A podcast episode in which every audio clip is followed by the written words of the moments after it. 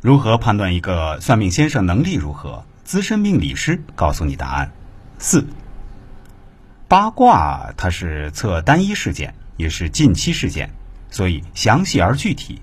八字不同，它是长期事件，同时是万象事件，而不是单一事件，属于以小博大。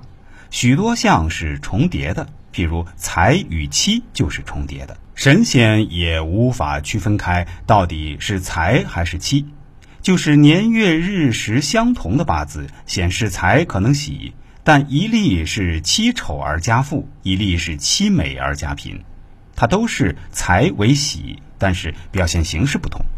橘生淮南为橘生淮北为枳，只是表现质量不同，骨子里还是橘，不可能变成苹果香蕉。用这个来比喻命理重叠的不同表现形式，虽不恰当，倒也贴切。再譬如月柱是兄弟姊妹的位置。如果月令天干地支都是官杀，官杀是克比劫的，那么百分之九十五是没有兄弟啊姊妹不考虑，但是还有百分之五的几率有兄弟，而兄弟之间是仇人关系，有事儿时不帮忙反而落井下石，类似于无兄弟，这都是不同的表现形式，这也可以说是命理上的绝招了。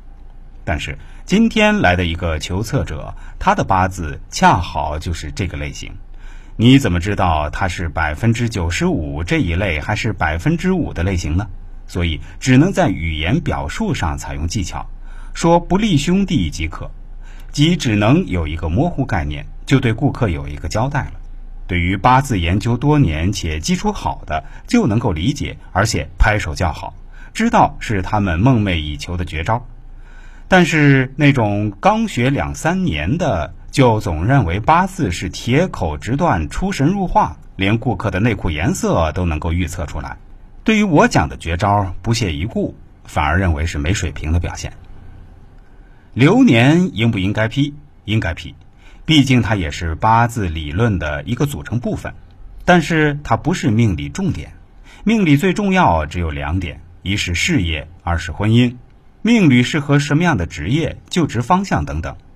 譬如某命局不能出门干事业，但因为当今社会流行出门打工之类，所以就一个劲儿的劝人出门，导致求测者白白虚度了光阴，最终一事无成。这种预测师就属于积恶而不是积德。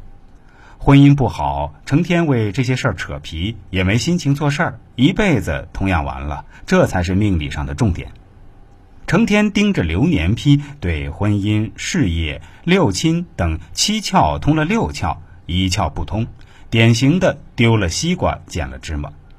四川又有一句土话是“锅里不蒸，蒸碗底”。仅流年一项批得好，根本不算什么高手。